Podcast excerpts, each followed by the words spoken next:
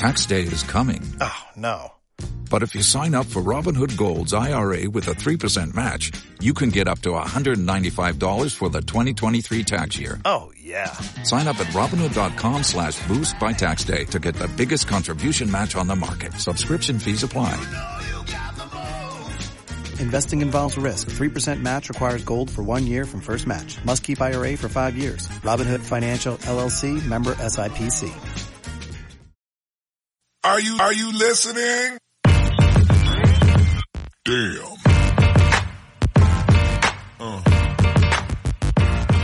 ¿Qué pasa, bolers? Bienvenidos a Massive NBA Show, tu podcast de opinión de la mejor liga de baloncesto del mundo. Con vuestros hombres, Dr. J, el criminalista. ¿Qué pasa, chavales? Y con el asesino de monjas claresianas, John Ball. Eh, buenas tardes a todos. I'm back. Y como siempre con vuestro hoster, Bico, the journalist. Bien, pues en el programa de hoy le vamos a dar un poquito a la actualidad porque los últimos podcasts hemos tirado mucho de, de rankings, de viejos recuerdos, de remembers. Y hoy toca pues poner un poquito en contexto, actualizar, resetear todo el tema del coronavirus, de cuándo volverá la NBA. Hay unas últimas informaciones que ha dado Wognarowski y también pues repasar un poquito pues todo lo que está rodeando a temas de actualidad de NBA, pues esa compra de los Clippers, del propietario de los Clippers del Forum en Inglewood eh, y luego tocaremos un tema de un par de artículos, un par de temitas de opinión, pero también relacionado con el día a día de la NBA. Eh, primeras declaraciones, ¿qué tal estáis? ¿Os pica algo? Yo de momento todo en orden.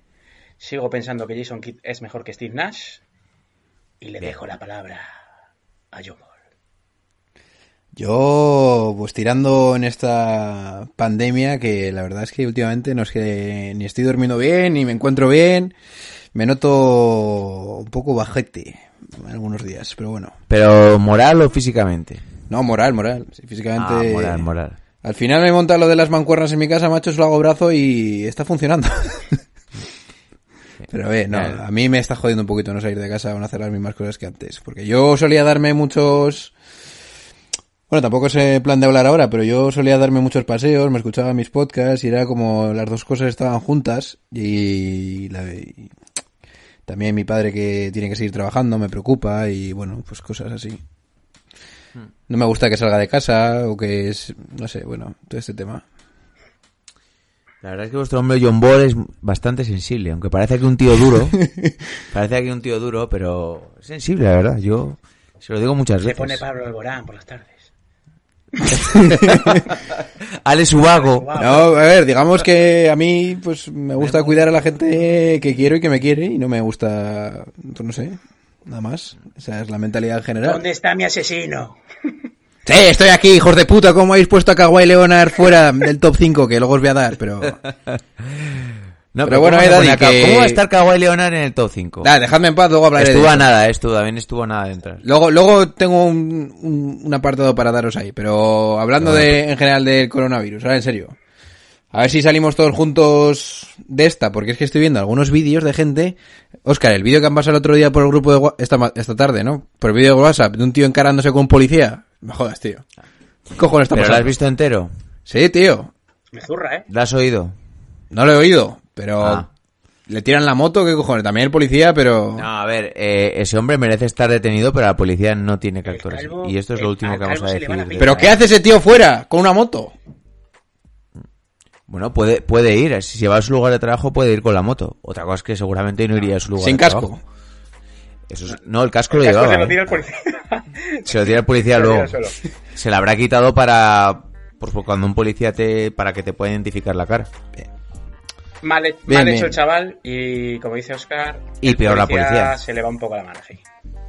Y seguramente, yo lo he comentado, eh, pues el policía recibirá una dura sanción también por parte de la propia policía. Pero a quién se le ocurre, a la policía te callas y para adelante lo que diga, tío. Yo flipo. Que todos lados. Bueno, Pues bien, si os parece comenzamos porque el tiempo es oro y cuando las noches de Navidad se hacen largas y los días pesados, siempre tendréis más FNB para pasar un buen rato. ¡Comenzamos!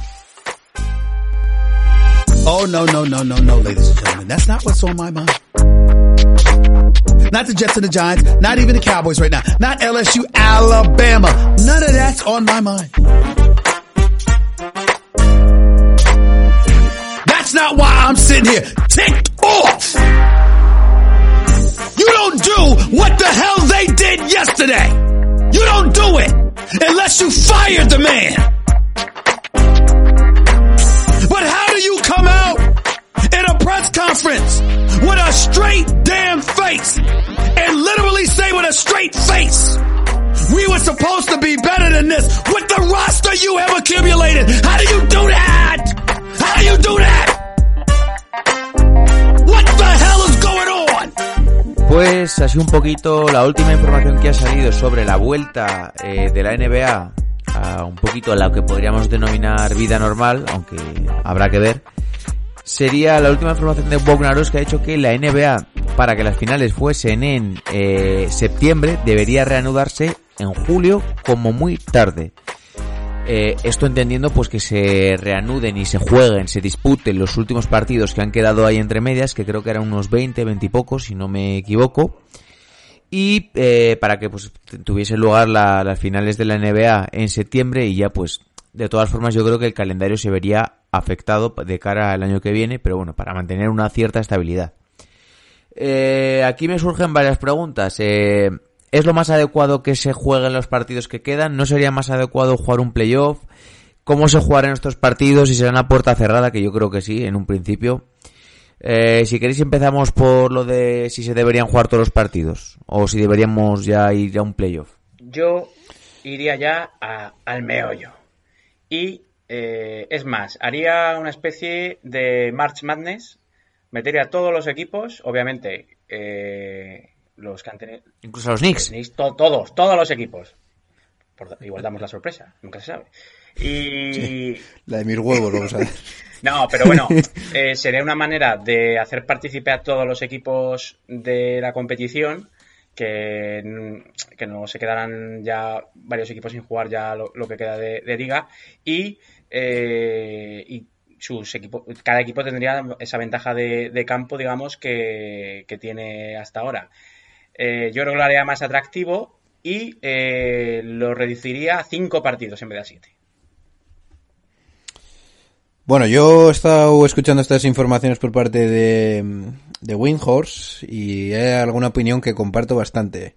Eh, primero de todo, mm, me resultaría muy improbable pensar que ni los jugadores y sobre todo los propietarios dejaran pasar a hacer un playoff.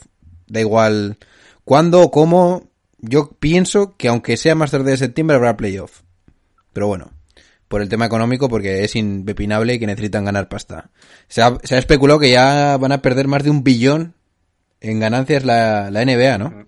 Pero bueno, mm, dicho eso, eh, yo creo que deberían intentar, y aquí es mi, mi take más personal, implementar o hacer un proyecto piloto de ese playoff para los eh, cuat- eh, para del décimo al octavo puesto al, al sí al séptimo puesto no eso es. Del del séptimo al décimo que jueguen un playoff a pues como hacemos pues como hacen en segunda B o lo que sea no sé cómo era exactamente el formato ahora mismo y que se jueguen esas dos plazas dos plazas para cuatro equipos. Y yo creo que como es una medida que en cierto modo eh, le da posibilidades a esos equipos que están luchando por el playoff, pero no al- a, los que están ya muy lejos, creo que en ese sentido sería justo. Y además tenías, tendrás bastante emoción porque sería a uno o dos partidos. Y No, no, la idea inicial es que fueran a uno. a un partido. Lo- Pues sería se perfecto. escribió- Sería perfecto porque compensarías la falta de partidos interesantes con partidos a vida o muerte, que es quizás lo que más nos gusta a nosotros como espectadores. Así que yo, si fuera Dan Silver, mm, intentaría probar estas propuestas y sobre todo esta que estoy comentando porque ha tenido muy buena acogida eh, en el mundo de la NBA.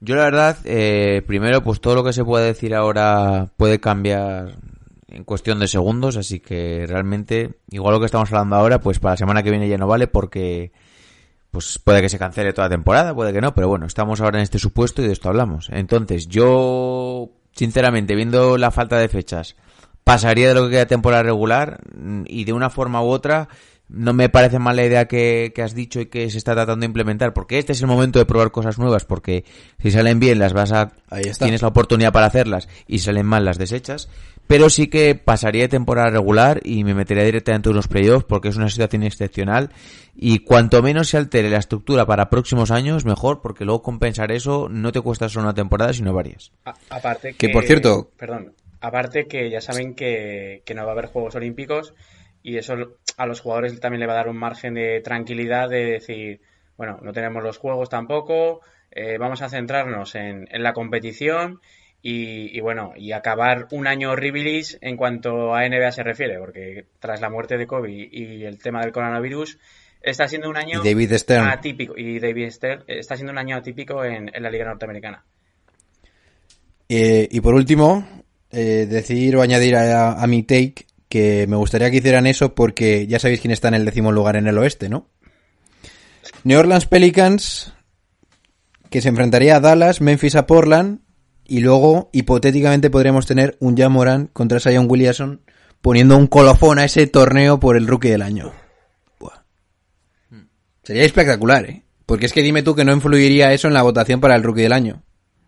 Ah, pero en teoría se tendría que votar antes. Ya, ya, pero que es que aquí vas, aquí ya cada uno va a votar, o sea, dentro de el caos que hay ahora mismo, aquí ya puede salir hasta, yo qué sé, hasta... Por cierto, he leído, no sé si en Instagram, creo que igual es en la cuenta del Domin, porque ¡Domin! 500.000 publicaciones, Domin. eh, hablaban sobre unas especulaciones de las votaciones para el rookie del año y no había ningún tipo de duda con, con Jamoran. Por cierto. No sean oficiales, sino...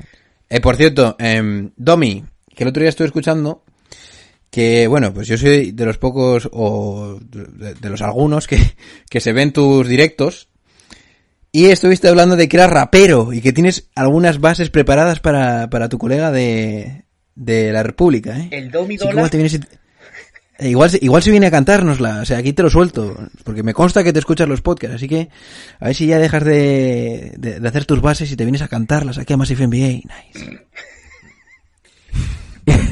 Y para cerrar un poco este tema, el tema de la puer- de puerta cerrada, pues yo creo que ahí no habría mucha discusión. Si, si es necesario hacerlo así por temas pues públicos de salud, pues tendrá que A ser ver, escúchame, pero otra cosa que también se ha barajado, que se me ha olvidado comentar, es que eh, en el caso, imaginaros vosotros, en el caso de que todos los equipos se les hace un control previo de, un test previo del coronavirus, que por cierto, entre paréntesis, como se lo sigan haciendo a los jugadores de, a los deportistas y no a la población de Estados Unidos, aquí iba a haber un Cristo que flipas, pero bueno, eso es otro tema, y fuera de la NBA. Pero bueno, retomo, si se da la casualidad de que todos los jugadores han pasado el virus o no lo tienen, eh, yo creo que lo que intentarán hacer es, mm, si intentan jugar los partidos posibles con, sin prensa, sin nada, solo con los jugadores, con el respetando el metro de distancia y todo eso, porque son medidas del gobierno, claro. Y ya puede ser quien sea que eso lo tienes que respetar. Entonces sería, pues poner, imaginaros, los, ban- los banquillos de tal forma, bueno, sin prensa ni nada, con los entrenadores también separados. Y dejar una oportunidad a que la salud prevalezca y a la mínima de que haya un contagio se acabó el playoff. Yo creo que por ahí irá- irán los tiros. Yo creo que va a haber jugadores que van a ser reticentes de jugar, ¿eh? Eh, van a tener miedo de no solo de que, lo de que se contagien ellos, sino de que contagien también Ya, a pero- familiares y amigos.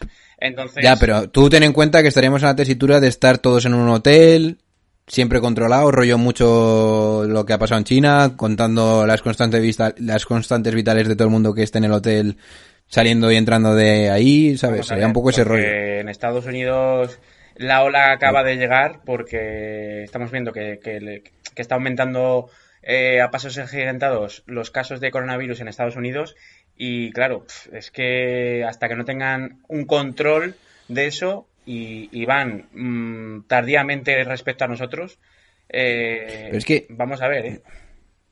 Otra Es cosa que- que digo yo, que esto no, sa- no ha salido antes. Eh, Adam Silver ha dicho que la NBA no va a pagar, bueno, que le- no va a pagar salarios a los jugadores a partir del día 15 de, de abril. Porque ya sabéis que los jugadores cobran su, nómina, su nómina cada 15 días. Entonces ya veremos a ver cuando alguno no reciba su estipendio. Y aquí es gente que gasta mucho. Sí, eso va a ser complicado también, ¿eh? Veremos, ¿eh? Pero es que la coyuntura de Estados Unidos es bastante complicada, porque si tú empiezas a testear a todos los jugadores, en plan, esto ya es un poco más en tema social, ¿eh? Pero imagínate que tú empiezas a testear a todos los jugadores cada vez que juegan un partido, que imagínate que son, pues yo que sé, mil test, por, por darte una cifra. Todos esos mil test, en realidad, test no son necesarios, por así decirlo, son necesarios para que un show como es la NBA funcione, ¿no? Y vas a tener a toda la población que, no le- que para hacerse un test tienen que pagar 1.500 dólares. Me pillas. Entonces ahí igual hay un tema social, un tema... a ver, eh, esto aquí no va a ser ningún problema. Primero, porque el NBA es un negocio que mueve un montón de dinero. Que sí, y- pero lo que... Pero y que aparte aquí, esto es como toda la vida. El que tiene dinero hace las cosas antes y hace las cosas mejor. Vale, pues vete tú, vete tú Yo- a yo- decirle eso a los que estén mm, En Estados jodidos. Unidos, que es el país más individualista del mundo. Bien, vale, no pero... hay ningún problema. Pues, mm, pero yo creo que en algún momento se impondrá la lógica y se darán cuenta de que esos test, el gobierno tendrá que decir, no, no, esos tres, esos test tienen que ir para, pues yo qué sé, pues para población que lo necesite. No sé, ¿Y ahí- ¿Quién es la población que lo necesita? pues probablemente pues, de 60 para arriba. Pero Ya, y luego Bueno, puedes decir, que- ¿y quién decide eso? Vale, bien, que ahí nos podemos meter en temas morales muy gordos, pero... te quiero decir, aquí no habrá ningún tipo de duda que se lo harán y al final es que conviene que esta gente siga jugando para que la rueda, la rueda siga girando y no se pierda dinero. Es que es así. No lo sé. Y es igual es la igual es este tipo de gente la que más necesita eh, saber que está limpia para que, que el, que el dinero fluya. Lo siento mucho. Me da igual que sean unos subnormales, que sean lo que sean, pero bueno, es que aquí siempre ha habido clases, siempre ha habido preferencias y aquí si tienes dinero pues tienes más Bueno, posibilidades pero de hacer por ejemplo en cualquier tipo de cosa España, en tu vida. por ejemplo en España el gobierno ha dicho que, oye, hospitales privados si tenéis, a dad. ¿Sabes? Sí, sí, ¿no? Y Claro, pero estamos eso el gobierno con la ya- de Madrid que hay una plena colaboración. El- allá, allá en Estados Unidos no podrá decir el gobierno, oye, vosotros estos test de vuestra... Pero ahí en Estados Unidos, ahí está el gobierno central, el gobierno federal, el gobierno estatal. Que sí, o sea, que sí. no tiene nada que ver con... Hay estados que tienen sus propias le- legislaturas y el gobierno casi ni se puede meter y para meterse tiene que estar aprobado por partes del Senado y del Congreso. O sea... Vale, bien, pero ¿y no crees que podrán llegar a eso? Es- Si la es cosa se pone muy negra. Es que se va a poner negra. Aquí, aquí en España ha habido equipos de, de fútbol que han salido en las noticias que han rechazado los test eh, los jugadores eh, porque dicen que ellos preferían que esos test sirvieran para la población eh, que estaba más perjudicada. Entonces, es lo que hay que ver. Si los jugadores van a querer aceptar eso o hay gente que va a rechazarlo. Entonces, está todo muy en el aire. Pues sacará la NBA una medida que lo obligarán a hacerlo para jugar y el que no se lo hagan no jugará. Claro. Sí, entonces dejen que... de cobrar y de ganar dinero, ya te digo yo que se lo harán. Ya, pero ¿y si, Le- por ejemplo, te voy a poner un caso extremo? ¿Y si LeBron James decide no jugar? ¿Y si le dice la marca que si no juega le dejan de patrocinar? No se lo dicen ni de coña. No, no. No, eso no lo hacen. Además, tiene, eh, Nike tiene un contrato vitalicio para empezar con, con LeBron. Ah, pero es que igual hay una cláusula, seguro que en un contrato de tal cantidad hay una cláusula así. Lo que diga LeBron va a ir a misa, ¿eh? Yo, eso es muy complicado, ¿eh, Oscar? Eh, no veo a ningún, ni a la marca ni a la NBA diciéndole a LeBron, eh, vale, haz lo que quieras, que nosotros seguimos por nuestra cuenta. No lo veo. Yo cosas más raras he visto. Eso Pero no bueno, ocurre ni de broma, ¿eh? Te lo digo ya. Pero bueno, veremos. Eh, y a mí me apetece que jueguen, lo siento No, sí, mucho. a mí también me O sea, apetece, más que nada por... Y que y creo que y creo que es una hacen una labor social jugando y de entretenimiento. Imagínate O sea, que, que- que igual que cada Anthony necesario. Towns eh, se decida no jugar por lo que está pasando ahora mismo su madre. Imagínate que estuviera en playoff. No podría... Es que eh, tu jugador franquicia no va a jugar los playoffs y cómo valoras si una... O sea, y, el luego resto quien gane esa y el- y eliminatoria... el resto del equipo se va a plantar, porque sí. Pues que no Sí, jueguen, no, lo pero siento. si el jugador franquicia y digamos capitán del equipo, el resto de- del equipo va a decir, Pero eso es como por ejemplo cuando se le murió la madre a Isaiah Thomas y jugó. Es totalmente diferente, Oscar. No es Fue diferente, decisión- su madre Yo, se murió y pero jugó. jugó por, de- por decisión propia.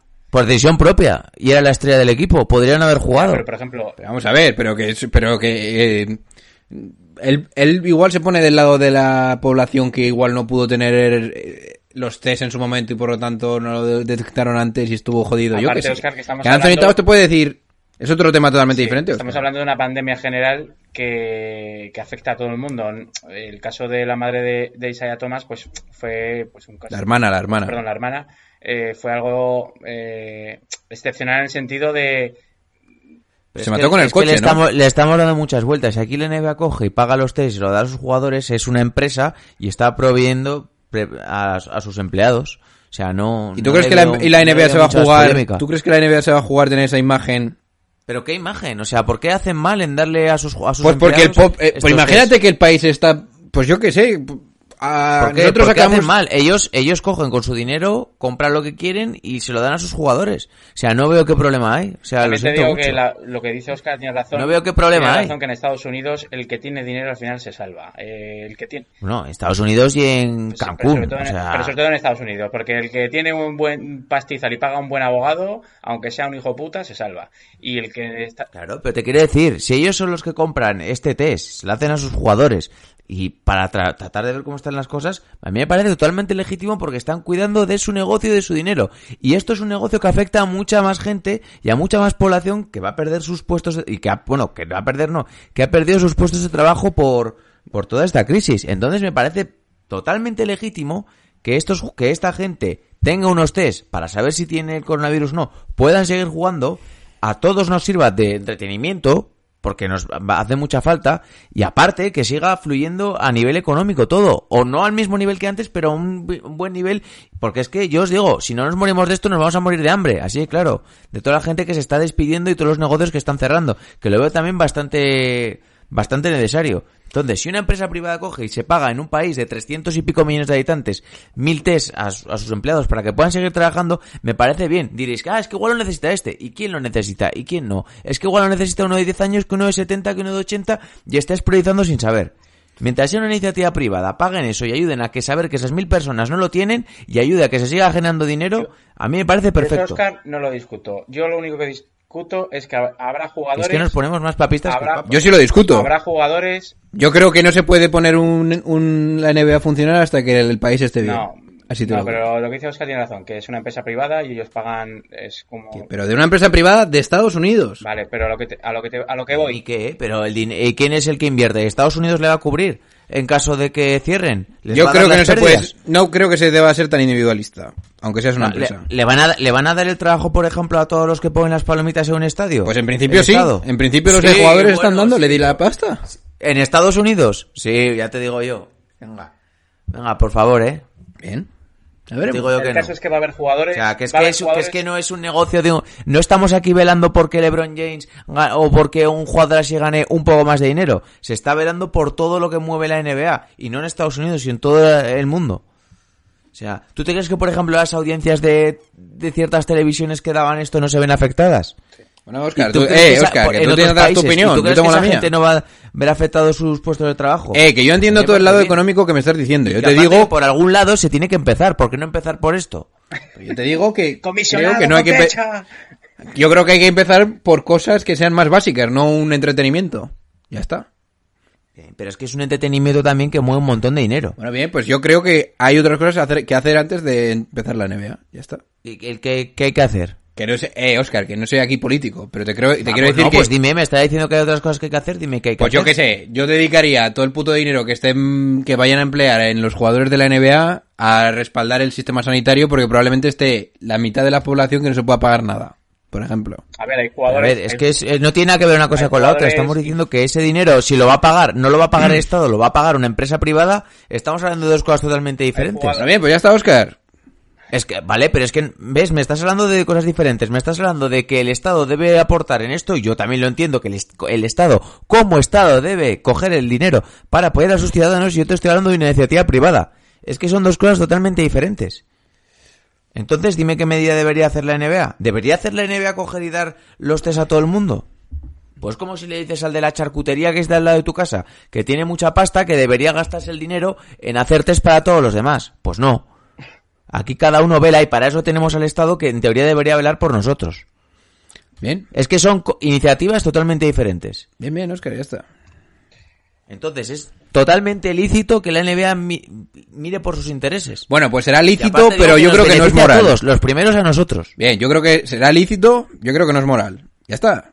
Pero no es moral, ¿por qué? Pues porque creo que hay cosas más importantes que hacer en este estado de pandemia. Ya está, déjame en paz con el tema. Vale, pero porque lo tiene que hacer, pero dirás que lo tiene que hacer el Estado, no la NBA.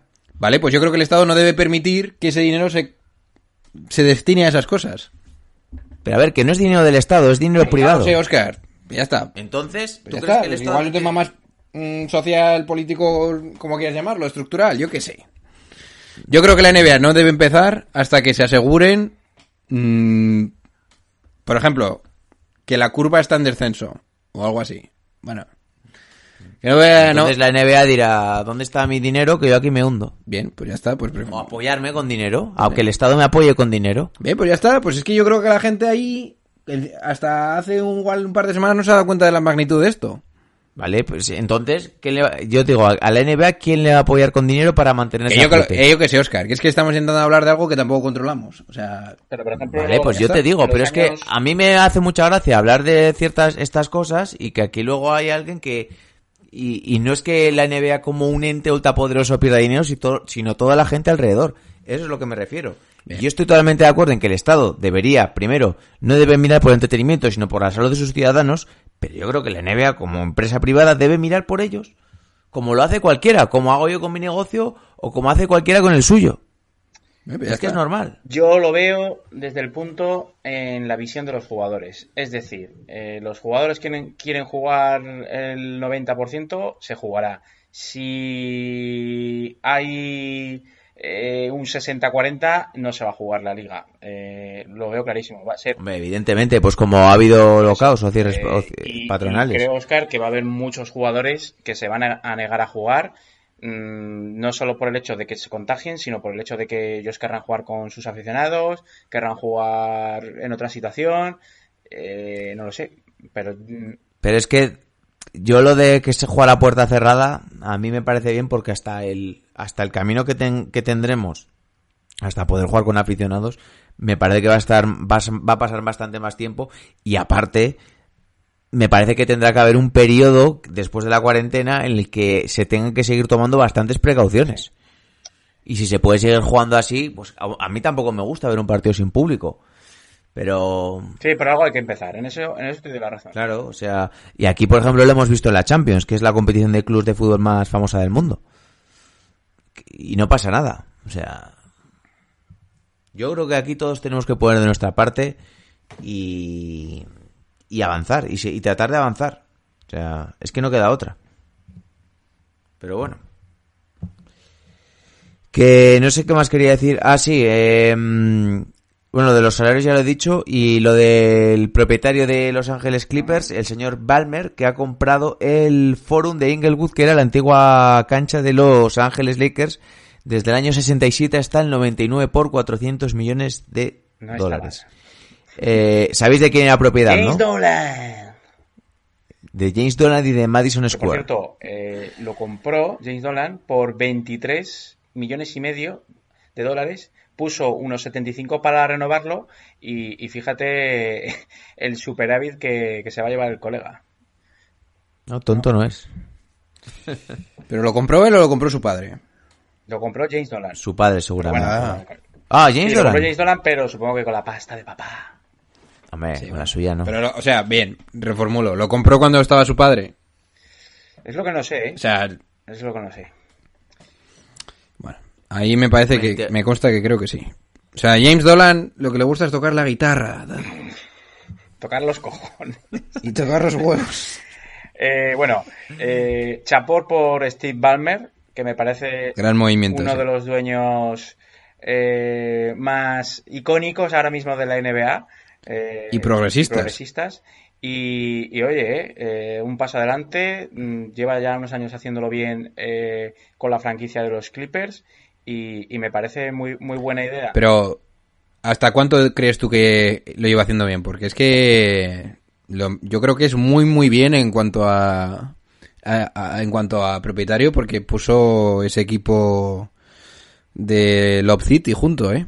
Sí, no, o sea, pero es que soltó la pasta, pues fue un equipo muy él gordo ese. la ¿eh? pasta, y la gente se olvida. Él ha puesto la pasta y ha dejado trabajar a la gente que entiende de baloncesto, porque hay otros eh, dueños que se creen que son aquí entrenadores y, y di- y directores ejecutivos y así nos va.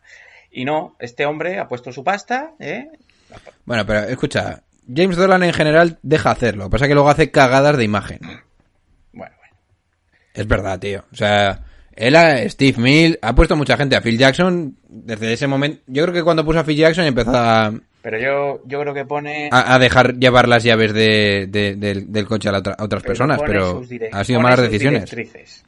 Y, y, cre- y creo que no, ¿Pero qué directriz? no deja evolucionar a la franquicia, como, como ha hecho este, este hombre con los Clippers. O sea, los Clippers eran el hermano pobre. No le deja pasar a Spike Lee. Era el hermano pobre, los Clippers de, de los Lakers. Eh, todo el mundo se mofaba de los Clippers. Y, y bueno, y ahora mismo están de tú a tú con los Lakers. No, en la última década han sido mejor los Clippers que los Lakers. Sí. Y hay que... Yo creo que hay que mencionar también a los Brooklyn Nets cuando hablamos de los Clippers porque creo que van por el mismo camino. Sí. Y quizás los, los Brooklyn Nets ya se han quitado esa imagen antes por tener el Barclays Center. Y bueno, a mí, por ejemplo, una de las cosas que me gusta mucho de Brooklyn es que ponen las luces como en Los Ángeles. Creo que deberían hacer cosas parecidas en Los, en los Ángeles Clippers, pero bueno. Eh, esos dos equipos se han, han sido capaces de destronar a... su- Bueno, destronar quizás poco fuerte decirlo en Los Ángeles, pero en Nueva York está claro. Han sido capaces de hacer frente al, al pez grande y de momento los Clippers eh, siguiendo los pasos de los Nets. Así que hay que aplaudirlo o lamentarse si es de los Knicks. Y por cierto, claro, eh, está aquí la segunda pullita de los Lakers, que es que van a jugar en el pabellón, pues en, los, en el cual ellos se hicieron grandes. Es como una daga al corazón. Bueno, al final eso... que les importe mucho, vaya, Claro, pero bueno. eso. Mientras sigan teniendo el show, las estrellas y todo eso. Si al final lo que hace los Lakers, los, Lake- los Ángeles Lakers, es que al final la gente va... Cuando vas a un partido de los Clippers probablemente vas más a ver baloncesto de verdad que a que cuando vas a Los Ángeles a ver un partido en Los Ángeles Lakers que, que vas a hacerte tu fotito en Instagram, ver la- decir cuánto te ha costado los asientos y mostrar tu caché que es, y hablar con gente y networking y lo que tú quieras. Es que se- no te estoy diciendo que no se vea baloncesto en Los Ángeles, pero hay mucho pijerío y mucho celebrity y tener entradas de los Lakers es como decir, ojito, tengo pasta. Ya te da igual quién juegue o cómo juegue, no, pero es un... Pero bueno, estoy seguro que hay mucha gente, pues, nuevas generaciones que ahora se harán de los Clippers y no de los Lakers. O por lo menos estos últimos 10 años. Sí, yo creo que cinco. Están camisetas de los Clippers. No, y, y mucha gente, de, pues eso, que, que, eh, digamos nuestros padres o, o- o que, bueno, ya o abuelos que han visto a los Lakers eh, del Showtime, digamos, que, que vieron a una época dorada de los Lakers jugando en el, en el Forum de Inglewood y claro, dicen, joder, eh, se fueron al, al Staples, que es lo que dice Juan, que es todo muy eh, pijerío, mucho dinero, mucho... y se ha perdido un poco la esencia, ¿no? De, de ese de, de esa, de esa cancha mítica de los Lakers y, y no es, digamos, lo que, lo que era, ¿no? Oye, ¿vamos a hacer aquí un parón o qué? Si me está... Sí, hacemos un parón y nos metemos con los dos otros temas de debate. Ok. Venga, va, dentro intro. It's one of the worst days that I've had in a long time.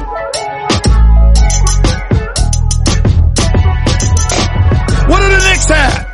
Julius Randle, Wayne Ellington, Alfred Payton, Bobby Portis. If you are not a Knicks fan, you make me sick. It never, ever, ever goes our way. I damn it! Bien, pues si os parece comenzamos hablando de ese artículo de NBA.com eh, de Nacho Losilla, que también habla en el podcast de NBA House. eh, y nos habla un poquito de ese traspaso en 2015 en el cual eh, llevó a Ayman Samper y J.R. Smith a, de parte de los New York Knicks a los Cleveland Cavaliers. Eh, habla un poquito del contexto de esa situación. eh, nos dice, bueno, pues que J.R. ya estuvo, ya llevaba unos años, que incluso había sido, que esto no me acordaba, sexto hombre en, en los Knicks. Eh, con, estaba junto con Carmelo, que dos años, no sé si fue el año anterior o dos años antes del traspaso, habían llegado a las semifinales del Este, con un récord bastante bueno. Y nos dice que se encuentra en la situación que están con tres escoltas como Samper, J.R. Smith y el novato eh, Tim Hardaway Jr. Entonces, pues bueno, eh, Samper lo está haciendo bastante bien también, pero debe tener una lesión en la cadera, si no en la rodilla, no me acuerdo bien. y pues deciden hacer este traspaso y apostar por Tim Hardaway, lo que al aposte pues a Cleveland le vino de puta madre porque fueron dos jugadores capitales para que la temporada siguiente consiguieran el anillo. Eh, así un poco en líneas generales, ¿cómo visteis este traspaso vosotros dos que, que sois fan de los Knicks? Ah, yo iba a decir que por parte de los Cleveland Cavaliers era exactamente lo que necesitaban, porque me acuerdo que este Y traspaso... Mosgov también llegó, ahora que me acuerdo de Denver, que, les, que el primer año les vino muy bien. Sí. Bueno, te fue cruzado de Iman Champer eh, cuando se lesionó. Eh, y bueno, sí, eh, a mí por parte, bueno, es que por parte de los Knicks es que casi prefi- no prefiero, prefiero no decir nada, pero a los Cleveland Cavaliers eh, les vino muy bien porque consiguieron ese ese escolta defensor que quizás les faltaba, luego también mm, convirtieron a, a J.R. Smith en un defensor relativamente aceptable, porque me acuerdo muchas veces de cuando veía las finales contra los Golden State Warriors, que J.R. Smith era el tío que empezaba a perseguir a Kevin Durant y estaba preparado mm, se preparaba la- las, temporadas, las temporadas para defender a este tipo de jugadores, ¿no? Así que bueno, mm, consiguieron dos jugadores que, que les hacían falta. Me acuerdo que esa temporada la empezaron sin Dion, con, perdón, con Dion Waiters, que lo cambiaron por Eso, que Dion Waiters fue el tipo que entró en el traspaso. eso es.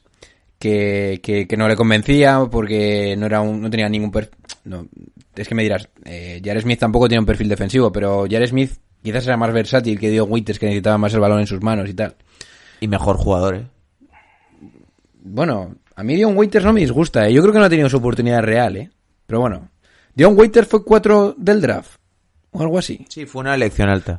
Dion Waiters mm, se especulaba que podía ser una especie de Wade, no, venido a menos y tal, y yo creo que ese tío, cuando ha estado bien, bien, ha estado bien. El problema es que bueno. Waiters no ha demostrado nada en la NBA. O sea, ha demostrado. Coño, pero me acuerdo perfectamente de alguna época buena en Miami, de meterle el triple ese a Golden State Warriors para ganar el partido y cosas Pero así. O sea, a mí ese tío- partidos sueltos. Jared Smith quizás sí que ha sido un poquito más regular, ¿no? Y, equipos como en Denver o en los Knicks o en Cleveland sí que ha sido un jugador importante y, y lo que decía lo que decía Oscar que yo creo que fue clave también para, para las aspiraciones de que luego Cleveland llegara a ganar el anillo. Sí, pero eh, retomo. eh, yo creo que a los Cleveland Cavaliers le vino de perlas. Yo creo que era el traspaso que tenían que hacer mm, al principio de temporada que no consiguieron eh, eh, conseguir eh, eh, cuando traspasaron a por Kevin Love y tal. Así que ajustaron un poquito las piezas y pues por parte de los Knicks, pues yo creo que a partir de ahí se fue todo un poquito a pique. O sea, ¿qué te va a decir? A mí apostar por... Hardaway tenía buena pinta, no te voy a engañar. Pero yo creo que era demasiado chupón. No sé, es que no sé qué decirte. Ya, esa, fue una, esa fue una época muy negra. No sé qué me tendrá que decir eh, Dr. J. La verdad que los Knicks, eh, tras la, la época de Studamayer, Felton y, y, y Gallinari, eh, empezó a decaer. Vi- vimos con ilusión eh, que Carmelo fichara por los Knicks, pero nos dimos cuenta al poco tiempo que, que estaba muy solo en, en esa franquicia para hacer grandes cosas. Sí, eh, creo que Pero- creo que se disputó un playoff que caí- caímos en primera ronda, creo, contra Boston o no sé qué equipo. Dos, dos, dos, dos. Dos, ¿no? Pero, pero fue. Uno ganaron a Boston en primera ronda y el otro Sí, que me acuerdo con que- Indiana. Que fuimos 4-2. con... En el, parto, en el partido que eliminamos a Boston fuimos con la, con la ropa negra. Diciendo que les íbamos a enterrar, tío. Es que somos idiotas, eh. Bueno, en fin. Y te voy a decir otra cosa. Que... mm, Que me recuerdo que después de esta temporada que fue un poco rara, que también Carmelo se lesiona, cogimos y fichamos a Derrick Rose y a Joaquim Noah. Sí. No, perdón, y, a- y teníamos a Porzingis. Y bueno, y, y- y no igual estaba también por ahí en ese, en ese año. Y parecía que íbamos a... Sí, sí, sí, sí. Y No pen- ha coincidido con Porzingis. Pues pensábamos que íbamos a hacer ahí un Big 3 y nos quedamos en Big Mierda. Porque nos quedamos con Carmelo. Que Porzingis nunca ha jugado playoff, por cierto. ¿No? Pues pensábamos que con Rose y con Noah y con eh, Porzingis íbamos a tener ahí un Big, un big 3 y se fue todo a pique, Daddy. Qué buen día. Y, y, hombre, Iman Samper mm, eh, creo que fue elegido eh, casi en el 20 o por ahí, ¿no? O no sé, qué, no me acuerdo ahora. Fue una elección alta, o sea, de primera ronda. Y, y me parece un jugador muy completo y muy interesante. Eh, no sé por qué los Knicks se, se lo quitaron en ese traspaso. La verdad que, bueno, pues Jared Smith, pues igual intentabas eh, quitarte un poco de, de ego o de problemas, pero Iman Samper eh, era un jugador que salía muy bien eh, desde el banquillo. Yo creo que también era la época esa que estaba Prigioni, que, que jugó un par de años aquí también. Y Buen jugador, eh, Prione, cuando jugó ahí, eh. Prigioni lo hizo muy bien en los Knicks. Sí, sí. Y, y eso, eh, fue una época que no sabíamos si íbamos a, a crecer como equipo o, o a hundirnos como estamos ahora. A ver, yo creo que es que cuando se tomó la decisión de que vamos a ro- cuando se dieron cuenta de que Carmelo Anthony quizás como estrella solitaria no iba a llegar a ningún lado después de esa de ese playoff fallido contra Indiana, Hmm.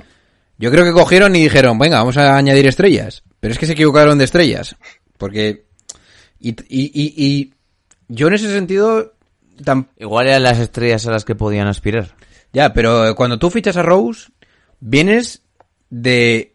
Creo que fue el año en el que Rose mete ese triple a tabla contra Cleveland. Y tú dices, hostia, esto igual por aquí se puede vislumbrar algo. Y este tío vuelve de verdad. Y volvió, pero no estaba al, mi- al mismo nivel. Pero te quiero decir que ese fallo quizás yo también lo hubiera mm, hecho. Porque fichar a Derrick Rose tras ese playoff que no jugó mal y que parecía que estaba a punto de volver y tal, como en el anterior nivel, pues... Y luego, pues yo lo hubiera hecho. Y luego ya a partir de ahí la cosa fue muy, muy mal. Pero bueno, luego fichamos a Noah, que se suponía que iba a, fu- a funcionar. Fichamos Mira, a el- otros jugadores que... En el no sé. 2013, los Knicks, ojo el equipo que teníamos, ¿eh? Carmelo Anthony, Rashid Wallace, Raymond Felton, Mm, verdad. Chris Copeland, que, que había estado jugando aquí en España, eh, triples Jeremy ahí. Tyler, que no me acuerdo de quién coño era este, Andrea Barniani, eh, Esa, esa fue una cagada gorda. Prigioni, teníamos a Steve Novak, que no lo hacía mal tampoco, saliendo del banquillo, se metía sus triplitos, Marcus Camby, que ya estaba también pasado de vueltas, Tyson Chandler, Meta Wall Pierce y Jason Kidd. Teníamos como Sí. 6-7 veteranos de guerra y, y la verdad que, que bueno, eh, no era mal equipo sobre el papel, pero, pero claro, eh, mucho veterano, luego lesiones y Carmelo al final, pues sí, metía partidos de 60 puntos, pero, pero no, no daba para más. Añadir también que teníamos la idea de jugar con el triángulo y eso, pues como que no... Luego llegó Calderón. Sí. Y Sergio Rodríguez, ¿no? No, Sergio Rodríguez fue anterior. No, estuvo fue antes. antes. eh, coincidió, Y luego se fue al Madrid. McGrady, Sergio Rodríguez, Oh. David Lee. Oh, yeah. David Lee- David Lee hacía buena pareja con él, ¿eh? Sí, sí, sí, sí, se entendían bastante bien, sí. Que David Lee luego se ficha por los Golden State Warriors y le dicen, oye, ya no, ya no vas a ser estrella jamás en tu vida. Sí, pero... Y ya toma- y la aceptó. La En el primer culo. anillo fue En el- bastante en el clave. 2014 Y luego ficharon a David West. En el 2014 em, está Calderón. Oye, David Lee creo que ha sido seis veces All-Star, eh. Ojito, eh. En el, Seis no creo. En el 2014 tenemos, Yo creo está que Calderón sí, eh. ya los Knicks. Lo va a mirar. Creo que te has pillado un triple ahí. Ojo, eh. Calderón, Svez, J.R. Smith, J.R. Smith, Travis Ware, Lan- Lance Thomas, Jason Smith, madre mía, Rick Ledo, Shea Larkin también estaba, Las- Mm. eh, Galloway, Hardaway, Dallenberg, pf, qué jugadores. Quincy Ace, ¿El del queso? sí, ese. Carmelo, Barniani y estaba Studamayer, pero creo que Studamayer ya, Oh. ya estaba caput. Dos veces, dos veces. yo. Es una amiga había sido alguna vez más. Dos veces. Pues no, ya vale. Una vez elegido para el tercer Hombre. eh, equipo ideal de la NBA. Hombre, pero es que sí. un sí. anillo de campeón. Por cierto, era Currame, Pero sí, sí, si eres seis veces, eres un jugador muy importante. Sí, ¿no? sí, me sonaba que había sido alguna Está, más. está casada con la tenista, ¿no? Esta famosa, la... la- Que tampoco estuvo muchos años, tuvo 10 años. Está con Carolina ¿Quién? Wozniacki. David Lee en la NBA. Oh, vamos a ver esa tía, ¿ok? De la 0506 a la 2016-2017. Carolina, que se ¿qué más? San Antonio, por cierto. Lo- Luego hablamos en privado, Juan. Sí. No, pero, pero sí, era un jugador muy interesante, ¿eh? De Billy. A mí, sí, no sé, cumplidor, reboteador, ¿eh? Metía sus puntitos. ¿Sabes por quién fue traspasado David Lee? A ver. Por Anthony Randolph ¡Uh! Mm. Y Ronnie Turiaf. Y una segunda futura ronda del draft. Eso fue, esos estaban en Golden State, claro, es verdad. Sí, sí, sí, sí. Lo que cambia el panorama, ¿eh? Sí. Y por cierto, así para entrar un poquito en el último tema de debate, Eh, el otro día salió en Colgados del Aro que era hacen un directo cada día, que os recomiendo mucho que escuchéis. También os recomiendo que empecé a escuchar a partir del minuto 15 así, porque hay mucha paja por ahí. Eh, y, sal- y salía Jordi Fernández, que es el entrenador asistente español de, de Denver, que estuvo antes en los Caps y que, que incluso se especuló para que fuera uno de entrenador jefe el año pasado, ante la baja, no sé, no sé con qué equipo se, Con Cleveland. un equipo que se había quedado sin entrenador, Cleveland o Cleveland. incluso Charlotte, algo así, se especuló también. Eh, y le preguntaron y me resultó bastante interesante eh, dos cosas muy top. Eh, por Porter Jr., eh, bueno, le preguntaba por el traspaso de... de- bueno, empezaban con el traspaso de Malik Beasley de Juancho Hernán Gómez. Oh. Y él decía que mm, tenían muchos jugadores y que, por ejemplo, habían tenido ciertos minutos, pues cuando habían estado lesionados en su momento hace unos años Chandler, eh, y ahora este año, pues Millsap. Pero él decía que cuando volvían estos jugadores, pues tipo Millsap, que un tipo que ha sido tantas veces All-Star, que lleva siendo, mm, no sé, 500 años en la liga, que al final tiene un estatus y pese a que haya sustituto, le haya hecho bien, ya has encontrado nuevas fórmulas, tienes que respetar esas jerarquías porque si no el vestuario se te desmorona.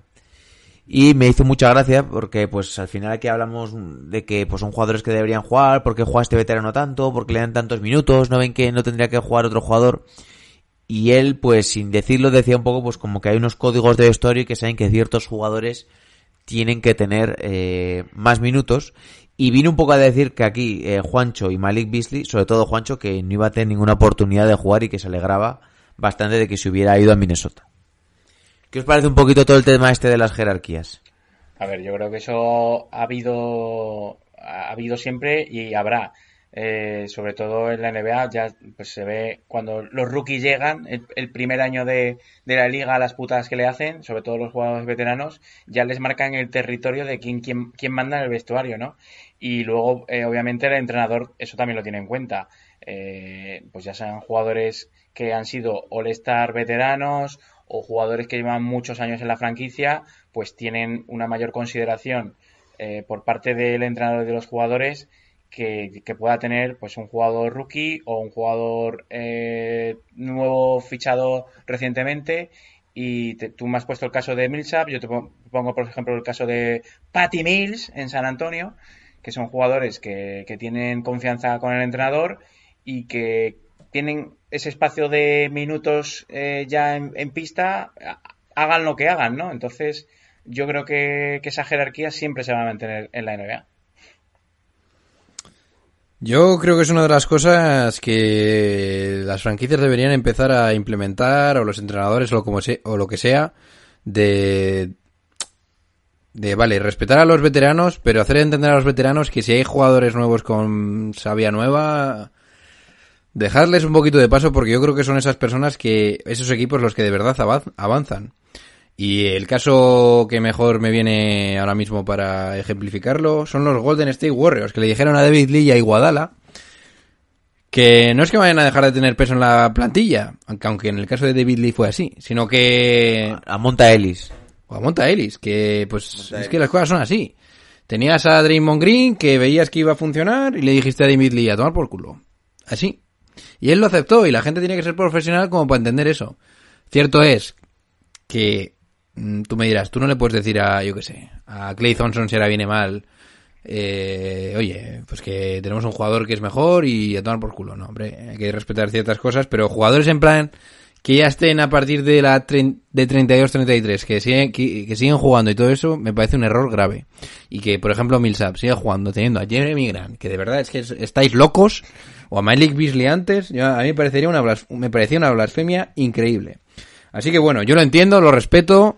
Jordi, I feel you, pero creo que Sí debería hay ciertos cambiar esta mentalidad. Y por ejemplo, pongo el caso de Popovich en los playoffs del año pasado, que se cascó a Derrick White y a Forbes porque lo estaban haciendo bien. O sea, y, y no le tembló la mano a la hora de ponerlos y le dieron la, la razón porque lo hicieron muy bien. Luego perdió la eliminatoria con Denver, pero no le tembló el pulso a la hora de poner a dos tíos que tampoco eran muy... Y luego, pues, Derrick White fue al Mundial con la selección, jugando bastantes minutos también. También era el seleccionador Popovich, pero Estoy bueno. viendo, ahora perdona que os corte, estoy viendo un vídeo en la tele de Carl Anthony Towns eh, un mensaje que supongo que habrá publicado en sus redes sociales y está contando la historia de su madre y eh, se le ve súper afectado y está el mensaje que quiere transmitir es eso, que, que la gente se quede en sus casas, que esta enfermedad es dura, que es mortal y que cuidemos de nuestros familiares. O sea que Pero es que en Estados Unidos van con un mes de Sí, sí. retraso respecto aquí, porque hasta hace dos días eh, pool party en, en las fiestas estas de primavera en Miami, eh, la gente en la playa en Los Ángeles. eh, Trump, Trump era... Trump, vamos, en fin. Bueno,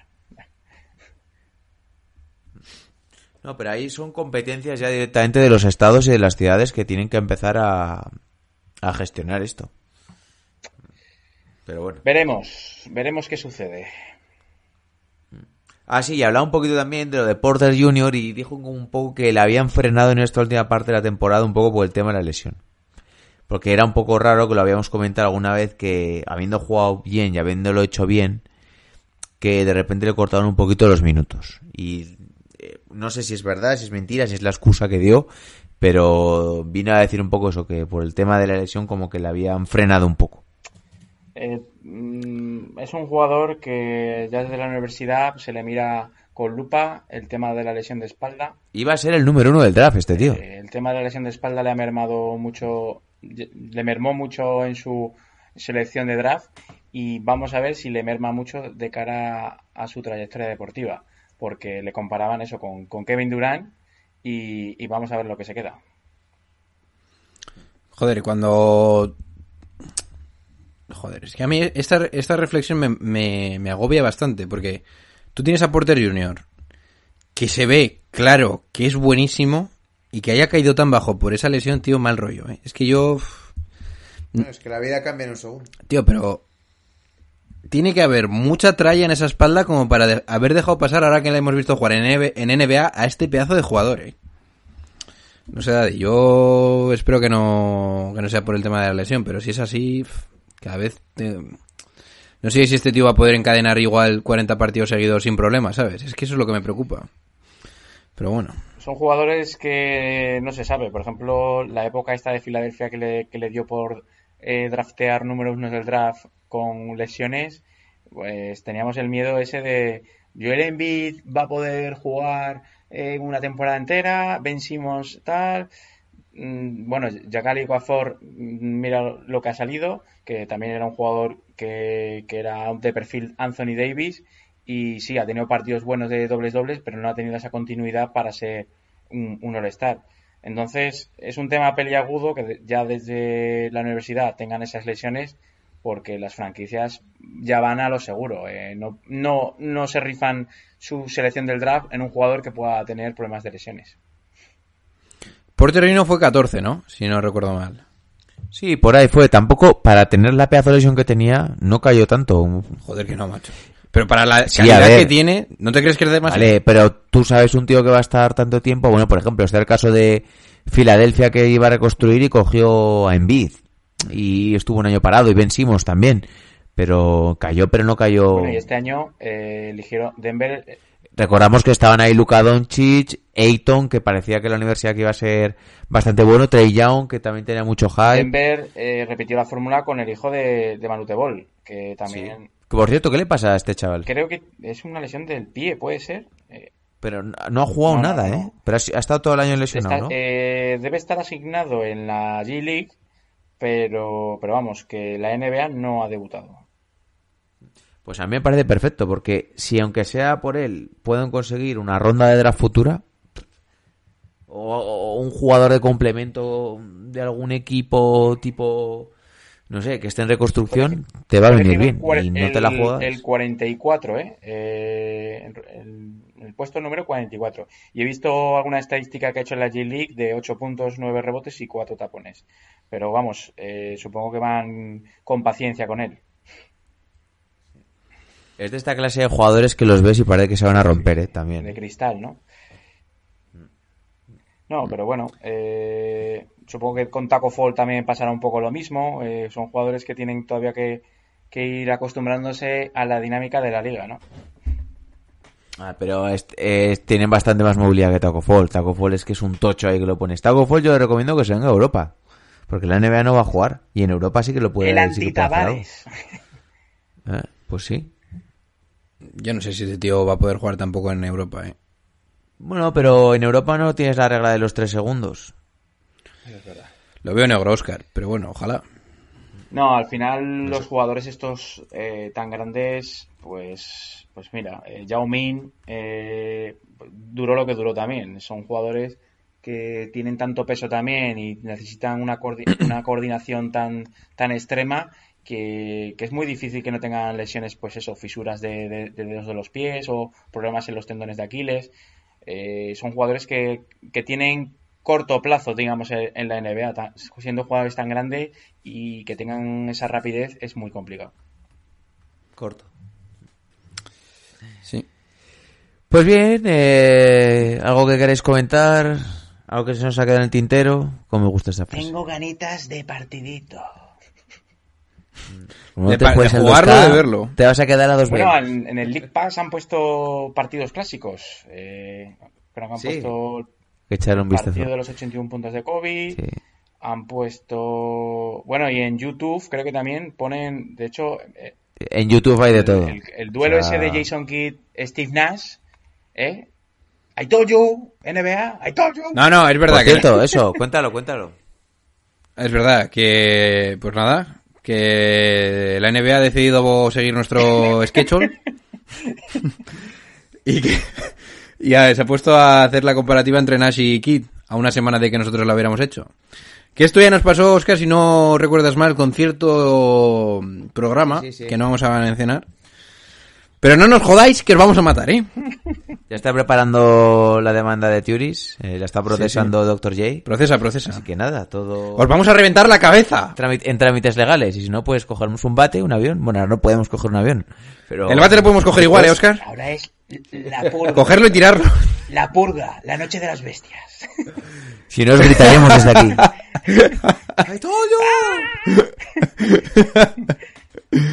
Eh, pero escúchame. ¿Te imaginas a, a John Ball que se sube al tejado de su casa en la antena parabólica, ahí lloviendo, lloviendo ahí? No, I told you. Hay veces, hay veces que, Como King Kong. que con mi padre y con mi madre a veces cuando salen a la calle, pues esto os voy a contar es bastante masivo. Pues que enfrente de mi casa hay una obra, para que estamos hablando de locuras y gritar. Hay una obra y hay como, como, pues yo qué sé, por decirlo de alguna forma, ocho personas de color, ¿no? Haciendo la obra y pobres tíos, ¿no? Y pues es por, mejor que digas negros, tío, no de color. Los negros están ahí trabajando y cuando sale mi padre o mi hermano de, o mi herma- o mi madre de casa, como estamos aquí confinados, pues de repente digo, ¡Eh! ¡Padre! No sé qué. Y entonces se giran los negros y ahora tengo ya un saludo con ellos. Entonces levantamos la brazo. A ver, y cuando llega el negro que me cae bien, le digo, ¡eh! Levantamos la brazo y ya nos, eh, nos saludamos y empezamos la jornada laboral. ¿Estás haciendo otro podcast con ellos? Confiésalo. Te digo, ¡eh! Otro podcast, Confiésalo. otro podcast. Y dice mi madre, ¿el podcast cómo va? Y me dice, no, mi madre me lo dice mucho, ¿eh? Me dice, oye, haz cuantos más podcasts posibles porque ayudan a la gente y tal, no sé qué. es- Hacéis una labor social. Y le digo, sí, claro, que no, no, vamos a hacer- no podemos hacer otra cosa. Así que, así que... Y, y además es fanática masiva, ¿eh? de- del, del programa. Un saludo. Sí. Pues un saludo. Clary, venga. Saludo, Clary. Tu hijo está loco. Padre Julián, que es fanático de la River, me lo dice todos los días. ¿Le habéis hablado de la River? Y me dice, y digo, no, pues entonces no lo voy a escuchar. Así es. Esta es mi casa. Y mi hermana, pues ya la conocéis, que salí en el vídeo hace tiempo. Así que nice. Pues bien, nos vamos a ir despidiendo porque tengo hambre y a ver qué me hago para cenar. Bueno, ¿Qué te vas a hacer, Oscar? ¿Qué tienes por ahí? Para el gym. seguramente ¿Cómo no está llevando no ir al gym, nadie? Nada, tío, ya me estoy abandonando. Ya... No, esta semana me lo voy a tomar. No, la semana pasada estuve. eh, hice hasta además de ejercicio porque hacía una rutina que igual me hacía al día, no te exagero, 200 sentadillas y 200 flexiones y luego hacía una hora de bici y luego entrenaba. ¿Y qué pasa con y eso? esta semana tenía un poquito los femorales cargados, no es broma. Y esta semana solo voy a hacer bici. Un poquito de bici y, y que de, de vez en cuando viene bien descansar un vi poco. eh, un pavo que se hizo 62 kilómetros en el salón de su casa. No, Se está poniendo de moda eso, ¿eh, David? Hay que estar un poco jodido. 62 kilómetros es mucho, Sí, eh. sí, ojo, ¿eh? En 90 metros cuadrados que tenía. 62 kilómetros. Ah, pero yo pensaba que esto es de la bici de... No, no, no. Eh, No jodas. A pie, ¿eh? Hostia. ¿Pero qué A mí, me dices? parece, a mí me parece que es Sí, mucho, eh. Yo no me lo noticia, Hay que creo. buscar la noticia, ya la veréis. Pero a ver, primero, 62 kilómetros en 24 horas. No sé en cuántas horas lo hizo Oscar, pero 60... Ah, vale, vale, 62 vale, vale, vale. En 24 horas te digo que es Voy a- imposible. voy a O sea, buscar- no- Pero ese tío- físicamente no lo puedes buscarlo. hacer. Ese tío entró en cólera, Voy a eh. buscarlo y, y os lo comparto en, en el grupo de WhatsApp. Tú mira a la gente que hace el Camino de Santiago, la media de kilómetros que hacen un día. Creo que hacen 20, algo así, o 30. Están locos, eh, Oscar. La gente... Sí, la sí, gente- yo la no haría gente- Bueno, y uno ayer pe- pescando con la pecera de su casa, bueno, en fin. ¿En serio? Sí, sí, sí. En fin. Pues, voy a proponer, voy a Bueno. proponer una cosa. No, no propongas Eh, nada, dime, que dime, te conozco. sí, La semana que viene voy a hacer un cuarto de oscuro original. Voy, Ah, de Bargiani. voy a decir eh, a nuestros oyentes que me pongan en Evox un jugador, el que quieran ellos, que sea el, el más original. Y el que más gracia me, ha- ma- me haga, lo hago sobre ese. Au. ¿Qué os, pare- qué os parece? Oh, no, no, no, no. A ver qué saco. De Códice Bueno, a ver, comentar vosotros si queréis. Estáis en el sorteo. No, lo dejamos a los oyentes. Luego borraré los comentarios que no me Eso gusten. Y ya está. Es un poco nazi, Oscar, Os últimamente. No, porque no se puede, o sea... Os voy a decir una cosa. Oscar últimamente está teniendo mucho beef interno, aunque no se lo dice directamente, con cierta persona en ciertos grupos. Bilis. Tiene bilis. Bilis. Además es que le gusta, o sea, se- que habías dicho otra cosa. encima se encabrona, se encabrona luego por dentro porque a él le jode esas cosas por dentro un montón. No digo nada. A él le gusta, a él le gusta discutir y con, con argumentos sólidos. Cuando le dices un argumento que no es sólido, se encabrona, le empieza a salir la vena. Buah. ¡Ay, Toño! Se vuelve loco, Y eh. eso que le vi el otro día en Instagram cuando era un baby y parecía bueno, ¿eh? Luego se ha vuelto un tacañón masivo, eh.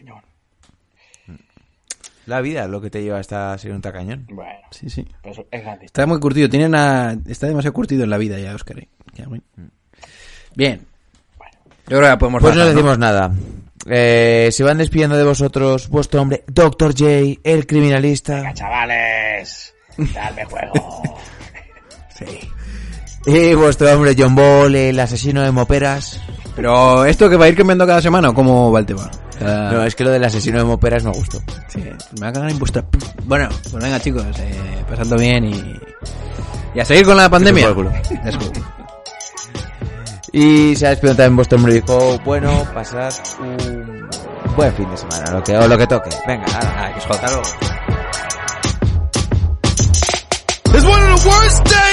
That I've had in a long time.